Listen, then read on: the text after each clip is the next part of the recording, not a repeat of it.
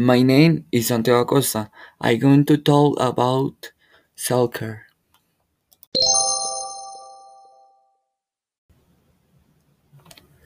Taking care of yourself is a permanent responsibility that has significant repercussions on people's health and quality of life, especially in carrying out activities of daily life that go beyond meeting basic needs such as eating, sleeping, etc.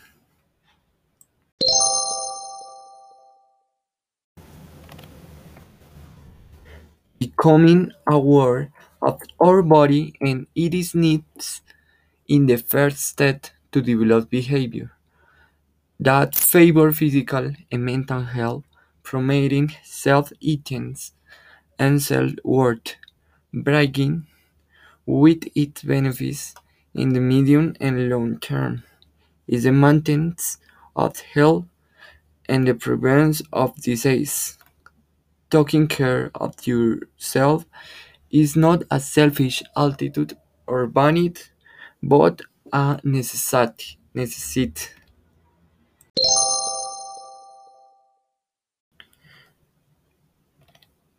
The types of the self-care are physical, emotional, social, and spiritual. Then we talk about each one specifically.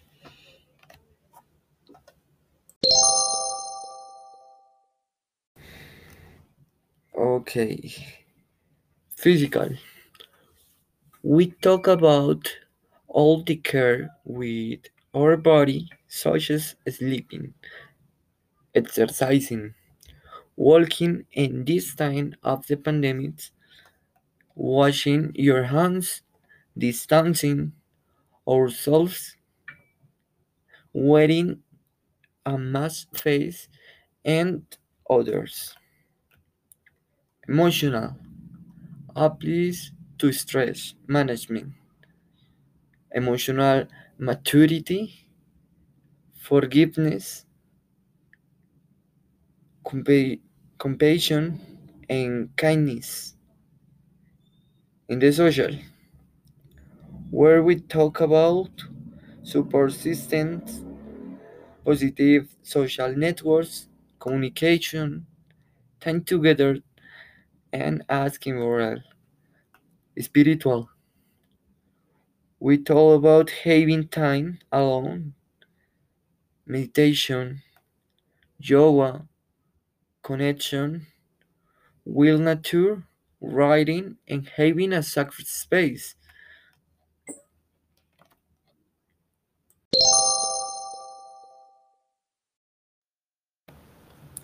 We have the idea that self care is something we have to spend money on, but no.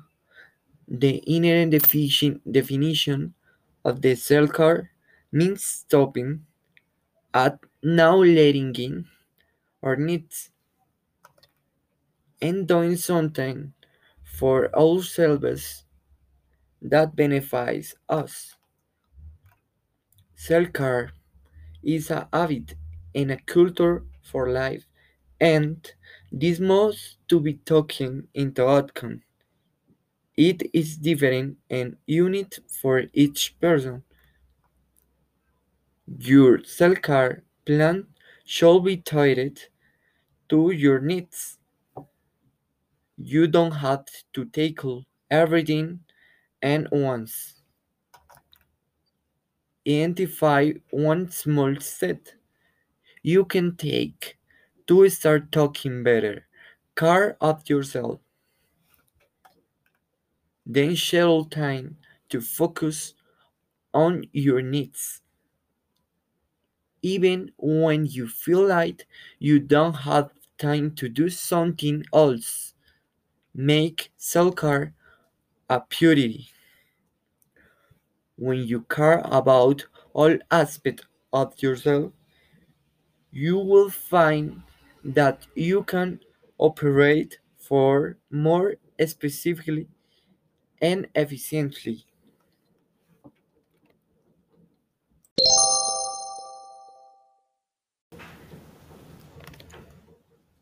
Taking care of yourself is the best way to achieve your goals whilst doing everything possible to fully live the journey.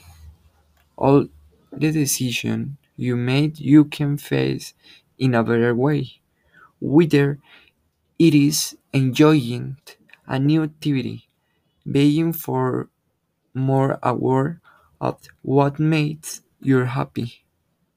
That's all. Thanks for listening. Bye.